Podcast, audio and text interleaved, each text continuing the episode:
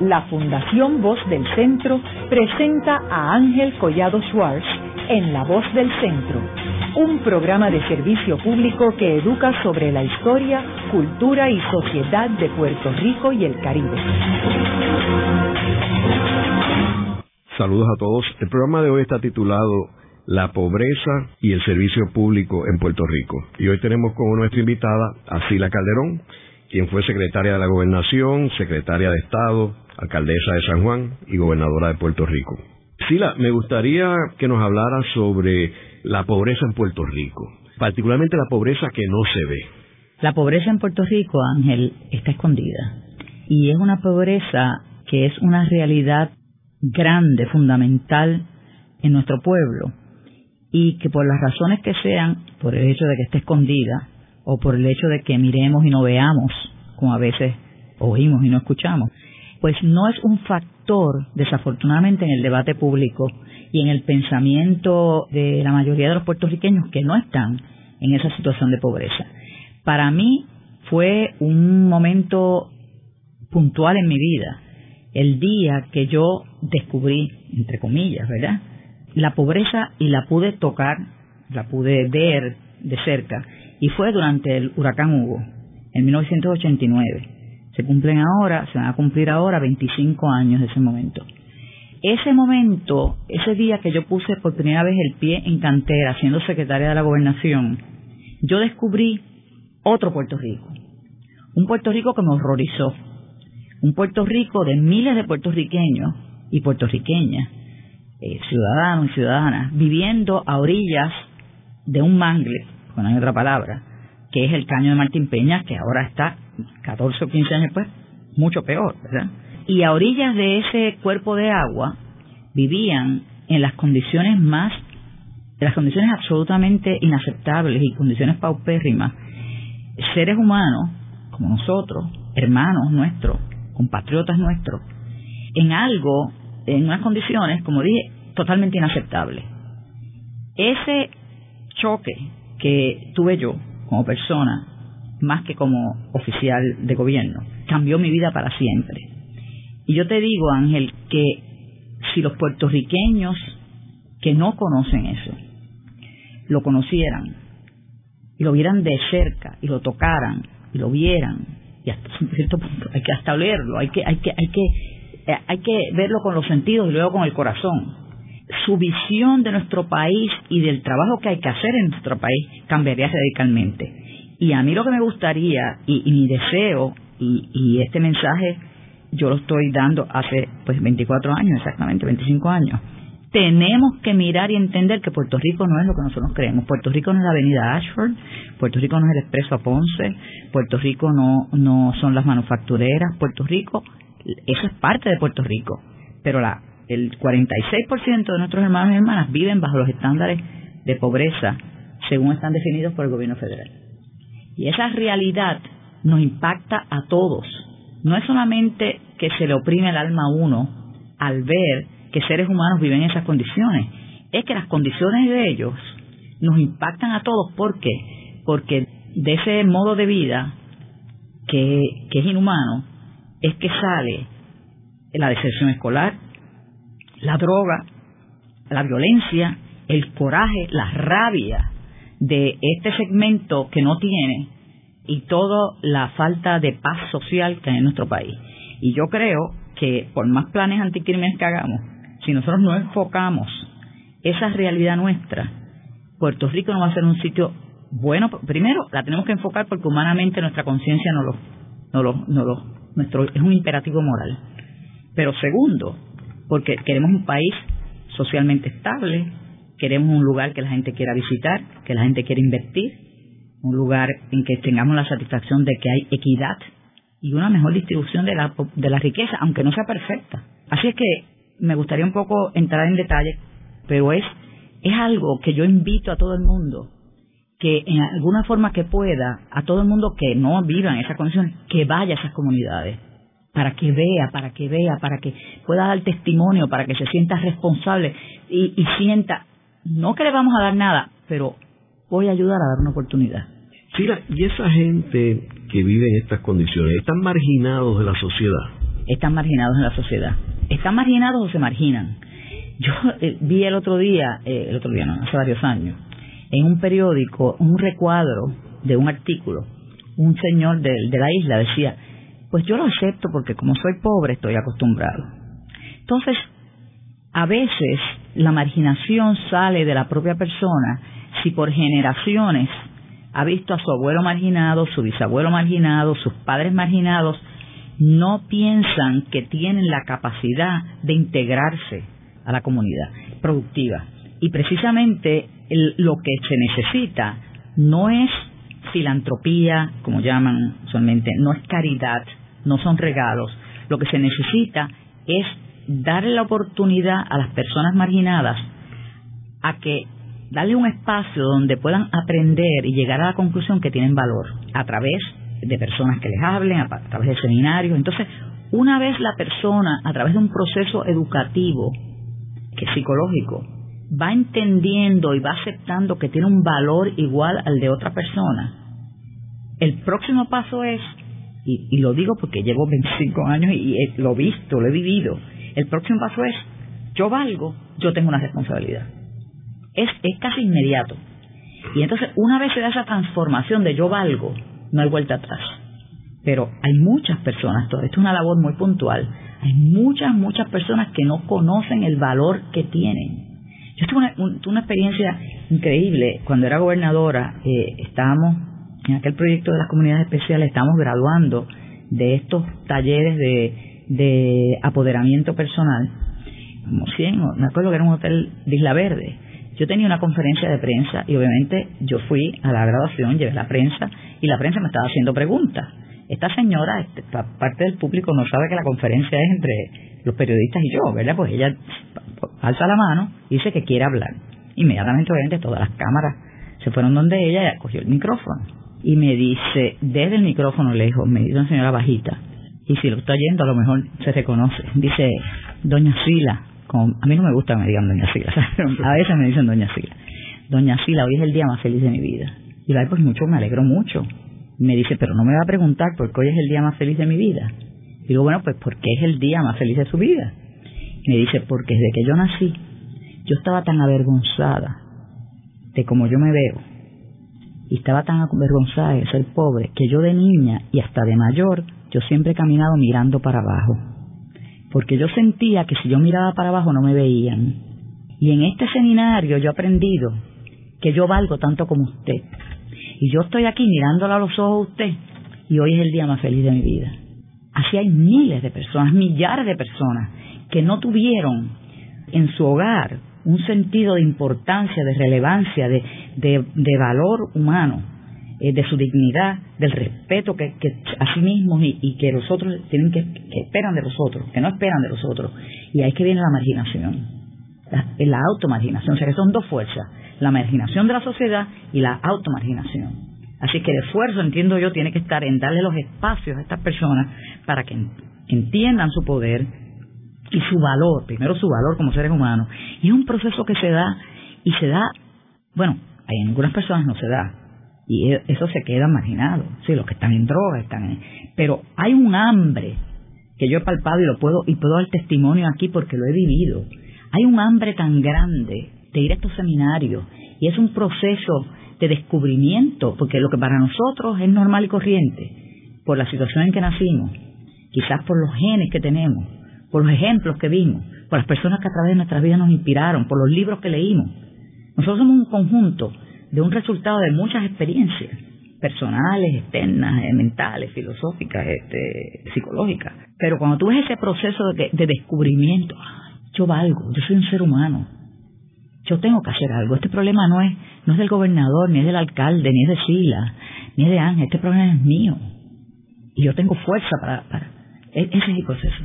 Sila, en el curso que yo dicto en la Universidad de Puerto Rico, en la Escuela de Derecho, que cubrimos del 1945 al 63, uno de los ejercicios que hacemos es que leemos y estudiamos todos los discursos que dio el gobernador de Puerto Rico y el presidente de Estados Unidos durante este periodo y los comparamos. Y es interesante que durante este periodo el único gobernador es Muñoz Marín y es interesante que él tiene unos temas recurrentes en los 16 discursos que uno es la lucha contra la pobreza, otro es la ética de trabajo, otro es el reducir las transferencias federales a Puerto Rico. Durante este periodo fue la revolución social en Puerto Rico donde mucha gente salió de la pobreza y Puerto Rico se convierte en un modelo, etcétera. Ahora, ¿qué pasó de ese periodo y esto que estaba pasando al presente? porque obviamente no se ha erradicado la pobreza. Yo entiendo, de lo que yo entiendo que pasó, ¿verdad? No puedo decir objetivamente qué fue lo que pasó, que nosotros nos encaminamos en un proceso de industrialización eh, vertiginoso y de modernización del país, y en el proceso perdimos el alma. Un poco fuerte decirlo. Eh, y lo digo de corazón, yo creo que perdimos el alma. Había una homogeneidad en, en los partidos, no, en el partido en el poder, que luego se trastoca, ¿verdad? Y el Partido Popular se convierte en un partido, suena extraño esto que voy a decir, más político de lo que era. O sea, cuyo fin quizás es, al, al convertirse, entonces no haber esa homogeneidad y haber dos partidos, pues el fin del partido es ganar.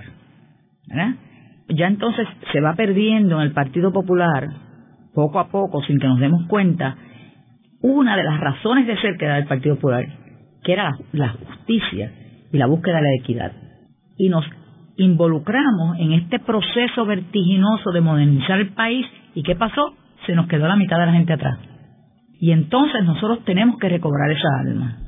Y recobrar esa alma porque cuando uno pierde el alma es como si uno se niega a uno mismo. Si uno, por ejemplo, si Ángel Collado Schwartz, el momento decide que se llama Ángel Rodríguez Benítez, pues perdió su esencia de ser. Y uno, aunque uno progresa en la vida, hay unas cosas básicas y unos valores básicos que son permanentes y que tú tienes que permanecer agarrados a ellos aunque evolucionen con tu madurez y tu vida. Y a nosotros, en el Partido Popular, nos pasó eso. Esos valores que le daban fundamento, en alguna forma, no es que se fumaron, es que como que tomaron segundo o tercer lugar. Entonces, la transferencia de los fondos federales, eh, la cantidad de ayuda federal, que aunque obviamente quién no va a estar acá a, favor de que ayuden a personas que no tienen fondos, pero ha hecho un daño espiritual. Quizás han ayudado materialmente, pero en el proceso han hecho un daño eh, espiritual, porque el resultado ha sido la dependencia. Y la dependencia es, muy bien sabes, lo contrario a la independencia. Y todo ser humano, normal, eh, saludable mentalmente, debe aspirar a su independencia como adulto. No hablemos de los países, para otro día. Y entonces, la ayuda federal y, gubernamental, aquí también local, no estimula esa independencia. Entonces, yo, por ejemplo, estaba el otro día, hace unos meses, en El Salvador, un país que ha emergido de unas guerras civiles terribles eh, y que ha tenido unos atrasos terribles. Sin embargo, veo un país independiente, de gente que no tiene sus ayudas federales, etcétera, floreciente, emergente, no veo negocios cerrados, veo una, quizás no se vive, los que viven a escala, la escala en que se vive no es la misma que se vive el, el grupo aquí de, de, económico eh, holgado, pero no hay esa diferencia tan grande. Vemos una clase media esforzándose. Y me parece a mí que esas son las dos razones. El olvido que tuvimos como Partido Popular dentro de la maquinaria esta para modernizar el país y la, eh, la infusión de, fondos federales a los individuos que quitó el deseo de trabajo, que es lo que le da la dignidad al ser humano que puede ganarse su, su sueldo con el sueldo de su, de su frente. Siga, yo le añadiría un punto ahí también que quizás Puerto Rico no estaba listo para la alternancia en el poder de dos partidos políticos. Porque lo vemos con el resultado. O sea, cuando Ferré gana en el 68, pues él empieza a hacer cambios en el gobierno y sacar gente, gente competente. Entonces llega Hernández Colón y quita lo que hizo Ferré. Y entonces así fue sucesivamente. Y quizás Puerto Rico no estaba listo. Y a eso hay que añadirle cuando se mezcla la cuestión del estatus, cuando, por ejemplo, el Partido Nuevo Progresista toma medidas que entienden que favorecen la estadidad dañando el modelo económico, como por ejemplo cuando Ferrer trae los cupones de alimentos, cuando Romero Barceló impone el salario mínimo federal y cuando Rosselló elimina las 936. Las 936. Tres puntos clave, en el modelo económico que existe en, Puerto Rico. Económico. Ah, hay que añadirle, yo le añadiría otro, que fue la reforma de salud. La reforma de salud nosotros no, o sea, es un país que es pobre y quiere vivir como rico. Entonces, por eso, actualmente nosotros estamos viviendo el resultado de eso. La reforma de salud, yo le añadiría el cuarto a la lista. Y, y, debes añadirlo porque la reforma, nosotros teníamos un sistema de salud que con una quinta parte de lo que hemos gastado lo hubiéramos arreglado y tenemos los mejores sistemas de salud era un modelo, una maravilla. El, el, le llaman el, el sistema Arbona. Entonces, al día de hoy, hemos gastado 25 mil millones, o sea, 25 billones de dólares, que los debemos todos en la reforma de salud. Y aún no está funcionando bien. ¿Qué pasa? Que esa reforma desde el principio estuvo montada en unos eh, premisas falsas que no se dieron, ¿verdad? Y entonces se ha tenido que sufragar toda con déficit y con préstamo. Y gran parte del problema que tenemos ahora aparte de que perdimos empleo, todos los tres puntos que has dicho, ha sido, es una amalgama de, decisiones, de malas decisiones, que han sumido a este país en, en, o sea, en una situación que es casi imposible de resolver. Sí, tenías unos números en, sobre la pobreza, volviendo otra vez al tema de la pobreza. Sí, tengo aquí varias cosas. Yo no sé si la mayoría de la gente sabe que la gente que miles de nuestros compatriotas aparte de que no tienen techo seguro, estos cupones de alimentos que reciben significan 4 dólares al día por persona. La gente tampoco, ¿verdad? Habla por persona en la familia. En algunos pueblos de la isla, por ejemplo, en la montaña, que es el centro, el corazón de Puerto Rico, que de hecho de donde es mi madre, eh, tienen niveles de pobreza que alcanzan dos terceras partes de la población. El estado más, más, más, más pobre de Estados Unidos, que es Mississippi, tiene 21% de su población en pobreza. Nosotros tenemos el 46%. El 70% de los hogares que reciben subsidios están encabezados por mujeres solas. Tenemos un estudio de las Naciones Unidas, mejor dicho, del censo, que señala que el 20% más rico de Puerto Rico posee el 55, y me asumo que es ahora más ancho el, bueno, voy a explicar, el, 20% más rico de Puerto Rico posee el 55.7 del Producto Nacional Bruto, o sea, el PNB, y el 20% más pobre posee el 1.8 del PNB la brecha entre los que tienen y los que no tienen es increíble. Y, Estado, y las Naciones Unidas hicieron un, un, estudio de las Naciones Unidas de equidad en 160 países. Y en esos 60, 160 países, siendo el número uno, que creo que es Finlandia, el que tiene más igualdad, o sea, menos diferencia entre los que tienen y los que no tienen, y siendo el 160 el que tiene más desigualdad. Nosotros hacemos el 146 en el mundo. O sea, solamente hay 14 países más desiguales que nosotros. No quiere decir que sean más pobres o más ricos, más desiguales. O sea, la realidad es que Puerto Rico está enfrentando y ha enfrentado en los últimos años una situación que no ha encarado y que si no se enfoca con programas no de más dinero, no de más regalías, no de más de caridad, sino con programas que poner la gente a pensar y, darle la oportunidad que, se, que se, se, mejoren y se apoderen de su propia vida, no se va a resolver.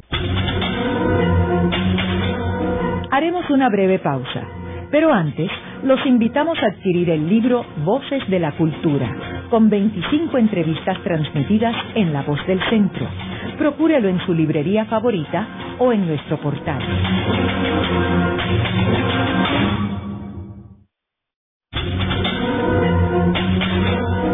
Regresamos con Ángel Collado Schwartz en La Voz del Centro.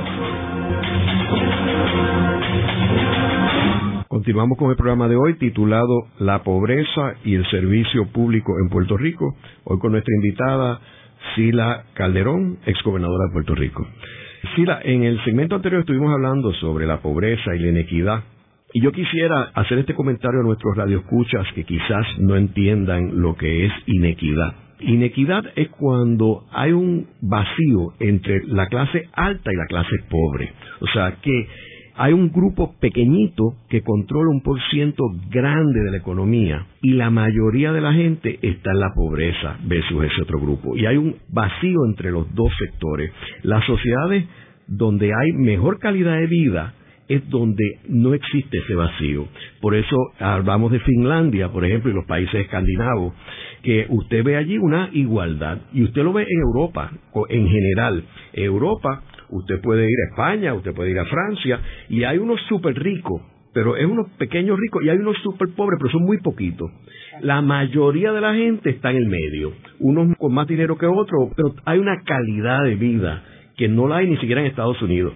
Y esa distancia que hay, que yo he llamado brecha, pero es una distancia en el poder adquisitivo, en el poder de, ir a lugares, en el poder de, de socializar, en el poder de sentirse ciudadanos en todo el sentido de la palabra, es lo que Ángel está diciendo que cuando la persona no lo tiene se produce la inequidad o iniquidad que según él, ahora es iniquidad según él eh, o siempre ha sido y es la falta de equidad, la falta de justicia. Me he preguntado yo en mi vida eh, muchas veces, ¿a quién, ¿de quién es ese problema? ¿Es del gobierno nada más? Bueno, obviamente el problema es de ellos, pero si no se le dan las herramientas para salir, ¿cómo, cómo van a salir? Hay algunos, muchas personas, que son personas que han salido de sectores muy pobres y han brillado en distintas profesiones y han podido hacer una gran contribución a Puerto Rico y han, y, han sido eh, personas que han tenido relieve eh, internacional.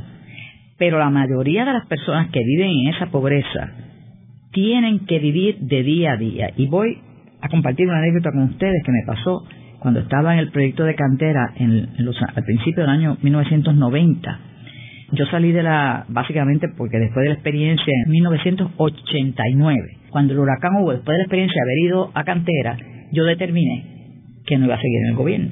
Me di cuenta que lo que estaba haciendo allí era fútil, estaba llegando a las seis y media de la mañana a la oficina, yendo a las diez de la noche y trabajando muchísimo viendo el gobierno, pero lo que yo hacía, yo entendía que lo que le llegaba a las personas sin, sin, sin recursos era una gotita de agua que se desvanecía, se evaporaba en la lengua.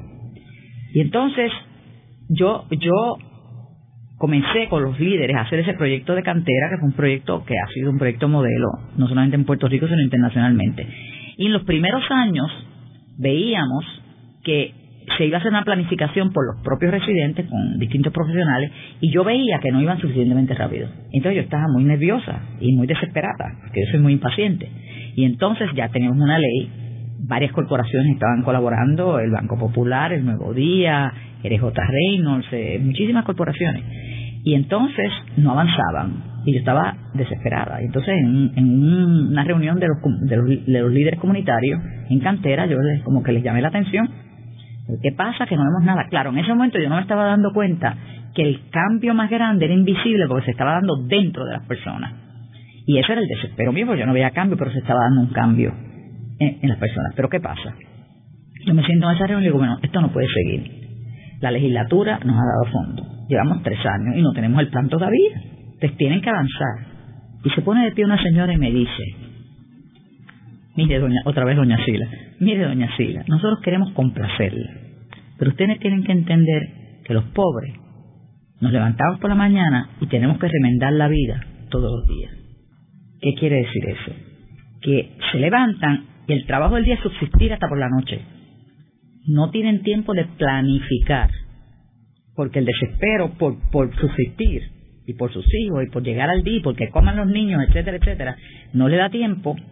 Y ahí es que yo entendí que planificar es un lujo y yo no me había dado cuenta. Y la mayoría de las personas de recursos saben dónde van a estar el 4 de julio y saben dónde van a estar, que yo sé lo que voy a hacer este fin de semana y el mes, y hasta yo tengo el año planificado. ¿Qué pasa? Que las personas de escasos recursos necesitan colaboración para ellos poder salir. Porque el problema es que ellos están tan involucrados subsistiendo, subsistiendo, subsistiendo para que sus hijos coman, para eh, eh, día, remendando la vida todos los días. Y, y es una es un símil, es una metáfora bien interesante que hay que pensarla bien, pero yo creo que es muy profunda. Por lo tanto, la obligación de la sociedad, de las personas que no han tenido esa, esa desdicha, ¿verdad? de nacer en, esas condiciones es tender la mano para proveer oportunidades. esa es mi posición. Ahora, Sila, en términos de los recursos del gobierno, vemos que si bien la Universidad de Puerto Rico es el, último eslabón en términos de que una vez un estudiante llega ahí y se gradúa con buenas notas, tiene todas las oportunidades del mundo. Porque Puerto Rico en eso es una sociedad distinta a las de América Latina. Tú vas a la Universidad de Puerto Rico, tú sacas el promedio más alto, vas y haces después una maestría en Harvard, etcétera. Tú eres una estrella, nadie te pregunta aquí quién es tu papá y tu mamá. En América Latina sí, todavía al día de hoy. Ahora, la clave es ¿Cómo llegas al punto de que puedas ir a la Universidad de Puerto Rico? En ese proceso hay que tener un balance entre asignaciones de recursos y de presupuesto a la parte reactiva, que es por ejemplo los policías, el sistema, y al final versus el preventivo. El preventivo. Donde ahí entra también el Departamento de Educación, el Departamento de la Familia, que tiene una, una misión extraordinaria. Yo cuando vi lo del recorte del presupuesto de ellos me parece terrible. O sea, yo creo que hay que buscar los fondos de otros de otros sitios. Pero no el, los fondos que ellos tienen son limitados ya. ¿Cómo le vas a cortar 20 millones cuando ellos son los que cogen los niños abandonados? Pero ahí es que viene mi, mi punto de que el sector privado tiene que entrar también y asumir su responsabilidad. Esto no es un problema solamente del gobierno, el sector privado y corporativo tiene que entrar. Tiene que entrar. Si no lo hace porque entiende que es obligación, oye, porque le conviene. Económicamente a Puerto Rico le conviene, al sector privado le conviene que es un mejor país y que haya más justicia, porque va a haber más paz, va a haber más equidad, más tranquilidad. Eh, y además, fíjate, yo he tenido la experiencia eh, cuando he ido a, he requerido colaboración en las corporaciones de Puerto Rico, corporaciones norteamericanas establecidas aquí, que siempre abren su corazón. Están tan ocupados que si nadie se les acerca, pues no hacen nada, pero no he visto, los puertorriqueños son muy generosos y son muy cariñosos y saben cómo somos. Yo, yo entiendo que ese, y más ahora que hay ese problema financiero, el sector privado tiene que entrar y obviamente el sector, el tercer sector, pero el sector privado tiene que entrar a ayudar al tercer sector, a ayudar eh, a ver cómo proveemos esas oportunidades y ayudamos en esa educación, cómo podemos mejorar esa educación o complementar esa educación que empieza desde pequeño, porque cuando el niño ya está en séptimo grado, ya está formado en sexto grado, casi o en cuarto grado, sabemos, son los primeros años. Por ejemplo, en el, en el trabajo, que lo hablaremos luego, que nosotros hacemos, eh, nos damos cuenta que ya son los 30, 40, 50 años, los estamos educando ya para otra cosa. Pero si hubieran tenido una mejor educación desde lo que llaman kindergarten hasta acá, preescolar, perdón, hasta, hasta la escuela superior, eso sería otra cosa. Pues pueden ir a la Universidad de Puerto Rico. Hay montones de universidades que han abierto en Puerto Rico y colleges que son privados y que también enseñan este oficio, no necesariamente, y que a lo mejor pueden enfermería, técnicos de televisión, o sea, son maneras dignas de ganarse la vida, no quedarte el resto de tu vida metido en, esa comunidad donde probablemente, ¿no? donde el entramado social ya se ha convertido en un esclavo de la droga. El entramado social que siempre ha existido y que es la base de la filosofía de rehabilitar en su sitio, para que el tramado social, que fue lo que pasó, el error de los, de los, desafortunadamente, de los residenciales públicos, que arrancó a la gente de su vecindario. Pues ahora, en por ejemplo, cuando yo llegué a Cantera por primera vez, allí había un sistema de justicia propio. Allí no entraba la policía. Allí, si un hombre le hacía algo a una mujer, amanecía flotando en la laguna y se acabó. Este, y así era. Este, y había su propio sistema que lo corrían los dueños de los puntos de droga y ya entrando en, el servicio público, tú que has ocupado distintas posiciones y has tenido distintos sombreros, háblanos sobre el servicio público en Puerto Rico. Yo amo el servicio público y, lo respeto mucho. Creo que, claro, Ángel, yo fui educada en la tradición antigua. Mis mentores fueron pues, colaboradores de, de Muñoz Marín y mi padre estaba muy involucrado y hablaba, en mi casa se hablaba mucho de las políticas sociales económicas de, esa época.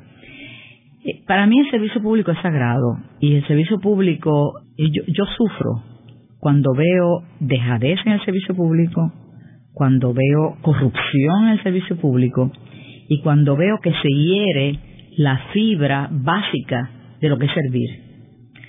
Las personas, a veces yo he pensado que los políticos, y yo he sido política en el momento, no han entendido profundamente que el poder reside en el pueblo y que se le transmite temporalmente a través de un voto para que esas personas administren los haberes de ese pueblo, que le pertenecen al pueblo.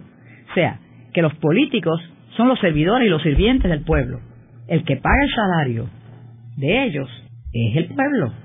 A mí me llamaba la atención cuando venía alguien a pedirme una cita y me pedía perdón. Perdón por molestarla, perdone que le importe. Si yo estoy aquí para servir, o sea, el, el trabajo mío me lo paga usted. Pero ese entendido filosófico y fundamental de lo que es el servicio público como que se ha perdido, entiendo yo. Y quizás yo estoy hablando con las personas mayores, como los abuelos. Lo otro que es vital es el respeto a esos haberes. Respeto, pero tiene que haber una línea clara, clara, clara entre lo que es público y lo que es privado, entre lo que es, lo que es, entre lo que es político y lo que es gubernamental. Entonces esas líneas a veces se desdibujan. Lo malo de eso es el ejemplo que se da a los niños. Por ejemplo, cuando yo llegué a la gobernación en el año 2000, me di cuenta que los niños que tenían 18 años entonces tenían 8 años antes, tenían 12, ¿cómo es? 18 menos 8, tenían 10. Y que vieron a través de esos 8 años distintos secretarios de gobierno y personas públicas vestidas del mameluco anaranjado, esposados, yendo a la cárcel. Entonces esos niños que tenían 18 años, cuando yo entré a la gobernación, su formación, que es cuando empiezan a leer los periódicos, porque uno cuando tiene 6, 7 años, uno está en otra cosa, entendieron una forma totalmente distorsionada lo que es el gobierno y lo que debe ser el gobierno. Y ahí es que ha venido un trastoque, porque entonces eso se sigue pasando, entonces es como que se acepta que el político tiene que ser pillo, como que se acepta que si gana un partido, entonces la gente de ese partido gana dinero, pero ¿quién ha visto una cosa igual? Y yo quisiera tanto y tanto que esta nueva generación eh, y estos jóvenes que están, y si algunos nos están escuchando, yo tengo mucha confianza o esperanza y deseo de que, de que eh, puedan internalizar, servir es un privilegio tan grande. Eh, servir es, es, una es, una posibilidad de uno dar felicidad a otra gente. Y no hay no hay no hay nada que dé más felicidad que uno dar felicidad. Eso definitivamente es mucho mejor dar un regalo que recibirlo uno goza muchísimo dando regalos. Para mí el, el servicio público bien entendido más allá de que hay que tener las habilidades verdad dependiendo de lo que uno va a hacer eh, es el, la comprensión interna de que uno está aquí para colaborar servir y de empleado de esa ciudadanía y, eso yo entiendo que se ha perdido y creo, creo, es, importante que se hable de eso. Y ustedes los que son profesores, yo creo que se deben establecer colegios o escuelas o cursos de ética en el servicio público, de entendimiento profundo. Por ejemplo, una vez un jefe de agencia me dijo a mí una cosa como lo siguiente, estoy deseoso que los que se fueron a la, a la huelga se queden dos días más para meterlos todos a la cárcel estaba furioso, el jefe de agencia, y digo, este señor no ha entendido el principio innato de la expresión pública que tienen los seres humanos. ¿Tú entiendes? O sea, si uno no entiende los, los principios democráticos desde el punto de vista filosófico y profundo, tú no debes servir. Esto no es un negocio. ¿Cuántas personas no están en la cárcel porque han visto eh, en la legislatura y en el sector privado? Hombre, que hasta un secretario de educación entiende que vaya a ganar dinero. Eso no. Tú quieres ganar dinero, métete, métete en una compañía. Tampoco cuando salen del sector público, me voy para el sector privado, significa que vas a, con contrato eso es el sector privado. Sí, pues, eso me llama la atención a mí también. No voy para el sector privado. Entonces el sector privado son contratos con municipios o con el gobierno. Eso no es sector privado. Eh, eh, hay una distorsión y se, y se distorsionó porque hemos dejado que se distorsione. Y, y quizás ustedes que están en la universidad pueden hacer, darle importancia a esa educación del que va del que, está en la escuela de, administración pública. Una educación moral, más de, más que de la destreza, de la administración pública. Yo creo que sí, eh, el tema de la ética, eh, la ética del trabajo, la ética de la vida, que Eugenio María de Bostos eh, perfeccionó y, es, y es uno de los pensadores más avanzados, particularmente desde el principio del siglo. Y es algo que se puede implementar en Puerto Rico. De hecho, en los discursos de Muñoz siempre estaba el tema de ética, de tú dar lo máximo de ti, que no te limites a conseguir un salario y un trabajo. Él decía, ese no es el objetivo. No es conseguir un trabajo y ganar un dinero, es hacer el trabajo lo, mejor posible. Y eso se ha perdido. Eso es así. Se ha perdido y en la empresa privada también. También es el amor a la calidad, a la excelencia. Como decía mi madre, las chapucerías que desafortunadamente prevalecen. Lo de la ética, yo creo que, que las universidades, la Universidad de Puerto Rico, las universidades privadas y la escuela eh, deben de, contribuir a eso. Cuando yo entré a la gobernación te estaba diciendo que pensé en eso, en estos niños, y decidí que íbamos a comenzar unos, cursos de ética desde, desde pre-kinder en la escuela pública. Reuní a todos los ex secretarios de todos los partidos de, de educación, los que no estaban en la cárcel. lo, reuní a los presentes presidentes en aquel momento, en aquel momento los presidentes de las universidades, varias personas representando a los maestros, varias personas representando a los estudiantes y algunos ciudadanos, y por un año confeccionaron cursos de ética en la educación pública que se implantaron como para el 2002. Pero no era que tú te sentabas a una clase de ética, era, tú estás leyendo a Shakespeare, por ejemplo, o a Cervantes. ¿Cuál es la ética? ¿Cuáles son los principios que esa novela que tú estás leyendo, o ese poema que tú estás leyendo, o ese drama que tú estás leyendo, establecen? O cuáles se violan en ese drama. Que Shakespeare eso es una maravilla. Si estás tomando, eh, estás tomando este, ciencias naturales, ¿cuáles son tus obligaciones como ciudadano con los recursos naturales? O sea, la ética se introdujo a los, las clases principales, que si era inglés, español, ciencias naturales, etcétera, los cursos, es lo que quise decir. Se introdujo entonces el aspecto ético ahí. Fue una maravilla pero una maravilla. Yo quizás yo iba a esos colegios ya en 2004 a ver cómo ellos articulaban los niños y cómo habían entendido.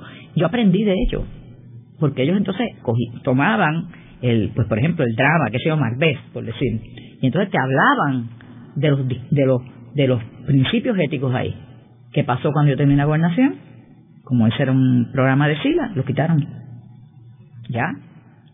Cientos de libros escritos cientos en almacenes, yo no sé dónde estarán, pero eso hace una falta tremenda. Entonces, venimos a un tema que yo creo que debemos hablar también. Esta cuestión de que cada vez que cambia el gobierno, tienen que cambiar los programas, como pasó con el proyecto de las comunidades especiales, que yo lo empecé como alcaldesa, una forma más pequeña, y lo expandí por toda la isla. Yo creo que un proyecto con unas posibilidades inmensas. ¿Qué pasó cuando yo terminé? Pues no le dieron prioridad, no es que se acabó el proyecto, el proyecto se quedó, pero eh, siguieron haciendo las obras, eh, como mejor pudieron, pero no fueron a la médula del proyecto que era la autogestión y el apoderamiento personal. Eso se perdió. Lo bueno fue que en esos cuatro años, Ángel, se prendió una llama en todo Puerto Rico, en los líderes, que no se ha apagado. Y tú los ves a ellos hablando. Eso no, eso no había antes de las comunidades especiales. Ellos se expresan en falta de comité, ellos, ahora la ley 1 la van, ellos van a mi oficina para ver, eh, me llaman para las leyes que están pasando, ellos se llaman entre ellos, tienen periódicos, tienen programas de radio. O sea, se encendió una llama, pero que podría estar mucho más grande esa llama si las últimas dos antes de estar presente, la que me siguió a mí y la otra, hubieran seguido con el entusiasmo y la pasión, hubiéramos cambiado a Puerto Rico. Por eso nada más estoy arrepentida de no haber vuelto a correr. Luego de una breve pausa, regresamos con Ángel Collado Schwartz en La Voz del Centro.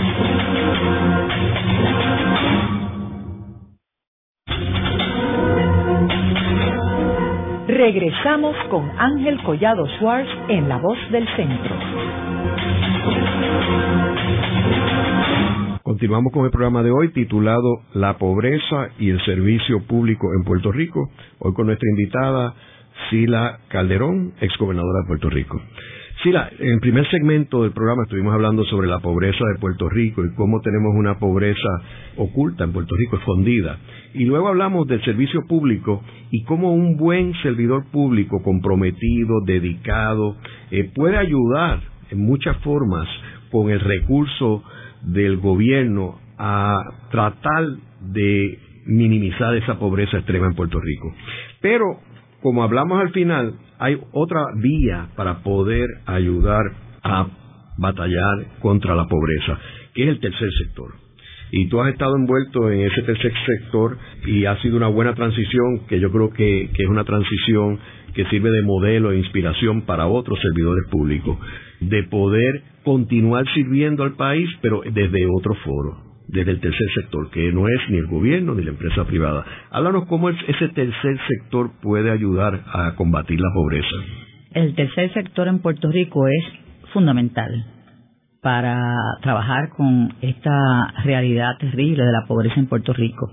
Y ese tercer, tercer sector, no nos olvidemos que se nutre del sector privado. El tercer sector no necesariamente tiene sus propios recursos. Muy pocas fundaciones aquí en Puerto Rico tienen sus propios recursos, las hay, como la Fundación Carvajal, la Fundación Ramos, que generan sus propios ingresos. La mayoría de las entidades del tercer sector se nutren de fondos que son otorgados por el sector privado. Y ese tercer sector tiene una libertad inmensa de trabajar con el tema que, elija. En el caso mío, pues ha sido el tema, principalmente el tema de las comunidades en desventaja. Eh, y, de poder trabajar con ellas con mucha libertad, sin los amarres políticos, sin los amarres ideológicos, en una forma que aglutine a la ciudadanía, no solamente en sus donaciones eh, de dinero, ¿verdad? En efectivo, o quiero decir, de monetaria, sino en las donaciones de sus esfuerzos y de sus conocimientos. Ha sido una experiencia extraordinaria ver, eh, número uno, cómo el sector privado se abre eh, generosamente a colaborar con un esfuerzo como por ejemplo el que estamos haciendo nosotros desde el Centro para Puerto Rico, que por cierto no me di cuenta que el Centro para Puerto Rico se parece al nombre del centro. La voz del centro. la voz del centro. Yo le llamé Centro para Puerto Rico por dos razones. Yo quería, primero, por tres razones. Primero, yo no quería que lo que sobresaliera fuera mi nombre porque la, fundación, obviamente, el, Centro para Puerto Rico es el brazo operacional de mi fundación. Y quería que fuera un centro, un lugar que, existe, ¿verdad?, en, Santa Rita, de, encuentro entre personas de diversas ideologías, de diversos trasfondos económicos y sociales, de diversos eh, puntos de vista intelectuales. Y también le puse el nombre del centro porque yo creo en el centro para Puerto Rico. ha sido tan extraordinario. Yo comencé inmediatamente después de la gobernación, o es más, antes de terminar, mandé a visitar las fundaciones de varios presidentes y entre las cosas que aprendieron y después me transmitieron el grupo que fue fue que la fundación, obviamente también del tercer sector, que más tráfico tiene es la de Lyndon B. Johnson porque está en el campus de Austin de la Universidad de Texas. Y yo decidí, por tanto, hacer nuestro, nuestro edificio cerca de la Universidad de Puerto Rico cosa que se pudiera nutrir de ese tránsito de profesores y estudiantes eh, de allí, de la Universidad, del, del recinto de Río Piedra. Nosotros tenemos cuatro objetivos.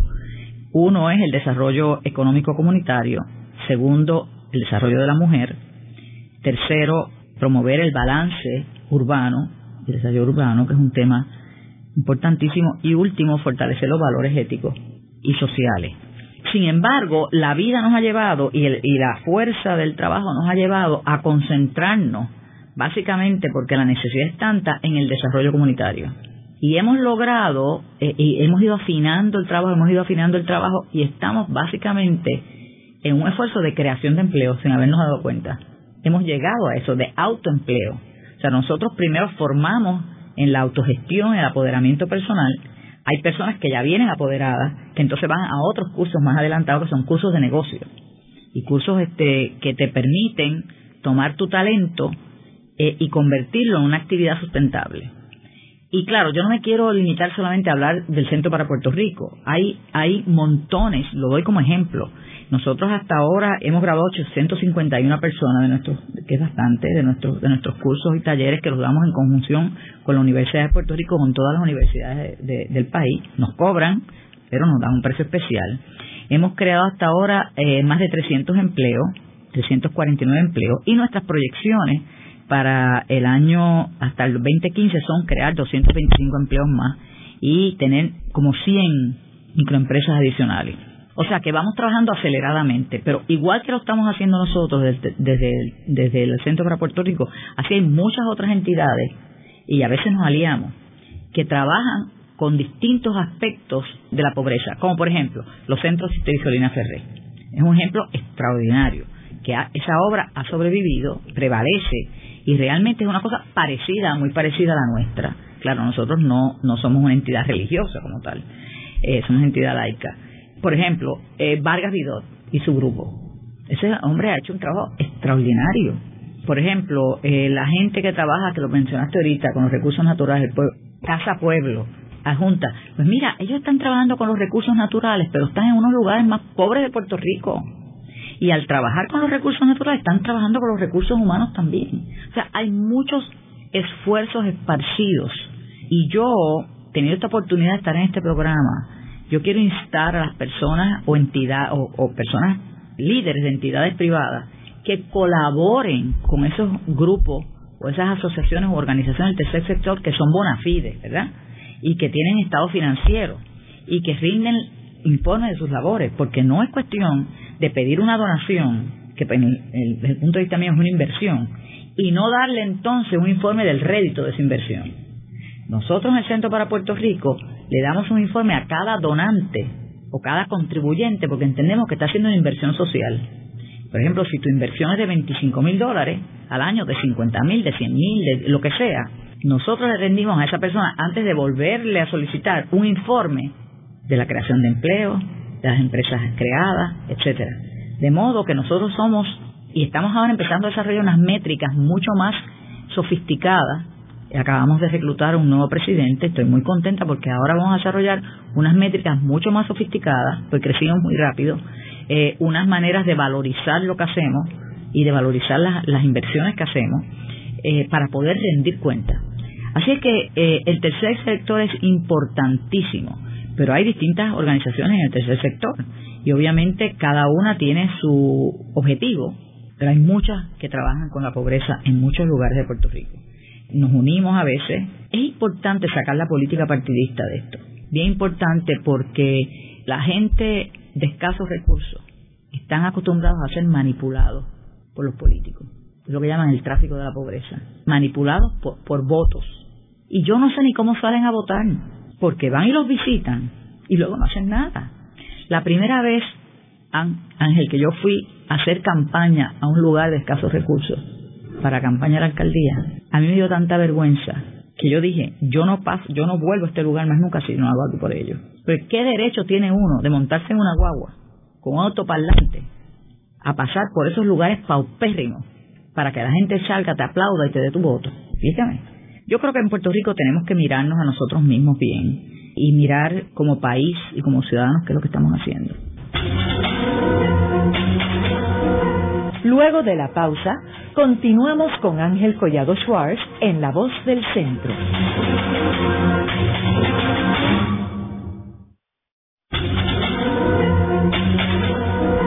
Continuamos con la parte final de La Voz del Centro con Ángel Collado Schwartz. Pueden enviarnos sus comentarios a través de nuestro portal www.vozdelcentro.org. Continuamos con el programa de hoy titulado La pobreza y el servicio público en Puerto Rico. Hoy con nuestra invitada Sila Calderón, exgobernadora de Puerto Rico. Sila, me gustaría que compartieras con nuestros radioescuchas algunas de tus anécdotas y experiencias en este proyecto del centro. Han sido muchas, porque nosotros empezamos en el 2005, nos tomó como cuatro años podernos organizar bien entonces nos mudamos a nuestro edificio y vamos a cumplir cinco años en el edificio. De hecho, han sido muy variadas las experiencias. Recuerdo una vez, habiendo salido de la, de la gobernación, que citamos una serie de líderes comunitarios en el sector Toro Negro, un sitio precioso con unas caídas de agua. Puerto Rico es bellísimo. Entonces había un montón de líderes y yo les dije a ellos, bueno, vamos a hablar, no hablemos de cunetones y de, y de puentes y de casas, porque ya yo no tengo poder para hacer eso. Vamos a hablar de cosas del alma empezamos a hablar de cosas del alma, en los cinco minutos caímos los porque las necesidades son tan imperiosas que es imposible. Entonces me estaba contradiciendo yo misma, ¿cómo vamos a hablar de cosas del alma si las cosas materiales están ahí que no te dejan pensar en las cosas más esotéricas? Entonces se levanta uno de los líderes, me dice, ay, yo tengo un problema con un alcalde, que no voy a mencionar su nombre, todavía está en la alcaldía, y es que no nos recibe. Yo quisiera que usted le dé una llamadita. Y yo le digo, fulano, si yo le doy una llamadita al alcalde, que se la puedo dar porque es mi amigo, te va a recibir un día, pero no te va a volver a recibir. Tú no eres líder. Me dice, sí, pues búscate 100 personas, te paras frente a la alcaldía y tú verás que el alcalde baja. Y es el ejercicio de cómo uno puede ayudar a las personas a que se valgan por sí mismos. Porque en la medida que uno les facilita el no trabajar como hombres y mujeres hechos y derechos, tú le estás haciendo un daño a esa persona. Tuve unas experiencias interesantes. Eh, yo quería buscar una fuente de financiamiento para las microempresarias. Y estuve visitando en distintos países, este, fui hasta España, eh, buscando un socio. Y en ese proceso de búsqueda estuve en Nicaragua. Nicaragua es un país muy pobre. La gente que iba a encontrarse conmigo en Nueva York nunca llegaron, por lo tanto que de ellos en Nicaragua sola, nunca había estado en Managua. Y me montaron un truck, un camión, y me llevaron lejísimo. Yo dije, bueno, aquí no vuelvo a aparecer. Y había un grupo de mujeres microempresarias en un sitio sumamente, bueno, eso sí que es pobreza, terriblemente pobre y ellas estaban, venían a pagar su préstamo. Y entonces ellas estaban hablando, estamos hablando todos y yo me, invitaron a que yo participara. El tema era violencia doméstica. Yo aprendí algo bien interesante allí que a mí nunca se me había ocurrido y es una señora extremadamente humilde, una paisana como dicen, se puso de pie y dijo, lo que pasa es que la gente no se da cuenta que a veces una palabra duele más que un puño. Yo realmente, eh, la sabiduría que tiene la gente de escasos recursos, que no han ido quizás a ninguna escuela, pero que han pensado, es increíble. Yo he aprendido tanto y tanto y tanto. Mi vida se ha enriquecido de una forma tan extraordinaria con las experiencias que he tenido, las conversaciones profundas que he tenido con gente eh, de escasos recursos. Me acuerdo cuando eh, llegamos por primera vez, yo llevé a una serie de hombres y mujeres de negocios a cantera pues me acompañaba Richard Carrión, me acompañaba Atilano Cordero Vadillo. Estaba allí y un grupo de líderes nos sentamos todos. Y oímos la gente detrás de nosotros que dijeron, bueno, sabemos a qué viene él, viene a poner un banco. Sabemos a qué viene el otro, que es a poner un colmado. Pero que no sabemos a qué viene ella. Así que, no sé, la gente, eh, yo, yo encuentro que es muy refrescante y muy maravilloso eh, hablar con personas eh, después que tú rompes las barreras de la confianza. Hay mucha desconfianza en las comunidades de las personas de afuera, porque han sido timados y manipulados muchas veces. Y abrir ese, ese camino de afecto y de confianza ha tomado muchos años. Tuve, he tenido una experiencia extraordinaria al haber conocido a Mohamed Yunis, el Premio Nobel 2006, en ese esfuerzo de buscar eh, microfinanzas, microfinanciamiento para las empresarias puertorriqueñas eh, lo conocí, eh, ahora soy parte de su junta en Nueva York. Este hombre es el único persona viviente que no solamente es premio Nobel, tiene la medalla de la libertad del presidente de Estados Unidos y tiene la medalla de plata y la medalla de oro del Congreso de los Estados Unidos. Esta persona ha establecido, o su organización ha establecido Grameen Bank, el Banco Grameen, una sucursal en Puerto Rico. Y la experiencia de ver el modelo de ellos en acción, que es un modelo solidario donde cinco mujeres se unen para pedir cada una su préstamo, pero se ayudan mutuamente. Es, algo, ha sido algo enriquecedor para mí. Este, este banco que está ahora en Estados Unidos tiene en Estados Unidos un por ciento de cumplimiento de repago de 99%, casi perfecto, y tiene ya más de 20.000 clientas. Aquí en Puerto Rico estamos llegando a las 100 Esperamos que de aquí a septiembre tengamos 300, que es cuando nosotros vamos a celebrar nuestro quinto aniversario. Eh, y, es una cosa extraordinaria ver cómo las personas se ayudan mutuamente, toman ese dinero, lo invierten en la actividad económica, porque no lo puedes usar para más nada, y entonces pagas todo, todas las semanas, es semanal, te dura un año el préstamo, desde 800 hasta 8 mil dólares. Entonces, el grupo es de cinco mujeres y las cinco van juntas todas las semanas, llevan los niños y todo, yo lo he visto en acción en Estados Unidos, lo estoy empezando a ver aquí, se reúnen en un centro, usualmente en una casa, y ahí ellas desembolsan su dinero, que entonces es llevado a un banco y depositado, pero de ese dinero que ellos, que ellos pagan, se le deducen dos dólares para una cuenta de ahorro, que es compulsorio. Y esa cuenta de ahorro se pone en otro banco en Puerto Rico. Y esa cuenta de ahorro tú no la puedes tocar hasta cierto punto. Cuando ya tú vas por tu segundo préstamo o tu tercer préstamo, empiezan a enviar tu nombre a las casas calificadoras de Estados Unidos para que hagan una historia de crédito, porque esas personas están fuera de la economía formal. Si tú vas a cualquier sitio, pues tu nombre va a estar en las casas que tienes tarjetas de crédito, etcétera, etcétera, etcétera. Este, y lo mismo cualquier persona acomodada, pero las personas pobres no tienen crédito, no tienen tarjeta, no tienen nada, y ahí van haciendo crédito, van haciendo crédito, van haciendo crédito. Eh, no tiene, no necesitan colateral los, los préstamos, no necesitas historial de crédito, lo que tienes que tener es un negocio o una idea para un negocio pequeño, puede ser un beauty parlor, puede ser que vas a hacer uñas, puede ser eh, sembrar agricultura, puede ser hacer cerámicas, puede hacer hacer carteras, puede hacer cuido de niños, cuido de ancianos, todas las cosas que la persona que hace eventos. Yo he visto muchísimas mujeres comunitarias que se han expertas en, en coordinar eventos y coordinar las graduaciones de las escuelas públicas y ganan su dinero y después emplean a otra persona. Es que, es que esto es un milagro que hay que verlo. Y yo he sido privilegiada porque estoy viendo el milagro de la transformación de los puertorriqueños, que aunque nosotros realmente no hemos podido abarcar todo lo que nos gustaría, porque obviamente no tenemos los, haberes para hacerlo, pero cada vez más y más y más, y veo cómo cuando nosotros anunciamos estos cursos, no damos abasto, Ángel, para poder este, acomodar a toda la gente que quiere toda gente que quiere este, y esas mujeres al graduarse viene toda la familia esto es, una alegría porque entonces los que los que trabajan los que la Universidad de Puerto Rico nos da los cursos se gradúan y reciben un certificado de, educación continua de la Universidad de Puerto Rico posiblemente el único diploma que tienen sabes eh, eh, esto esto es como si fuera una maestra en negocios pero que te dura seis meses. Es los mismos principios tu plan de negocio tu contabilidad incorporar. Entonces, la Escuela de la Universidad de Puerto Rico de Derecho eh, nos ha dedicado una serie de estudiantes, 16 estudiantes, en una clínica todos los años que la paga la, Fundación Carvajal y ellos van por las comunidades incorporando a las microempresas, ayudándolos con permisos de, de, gobierno.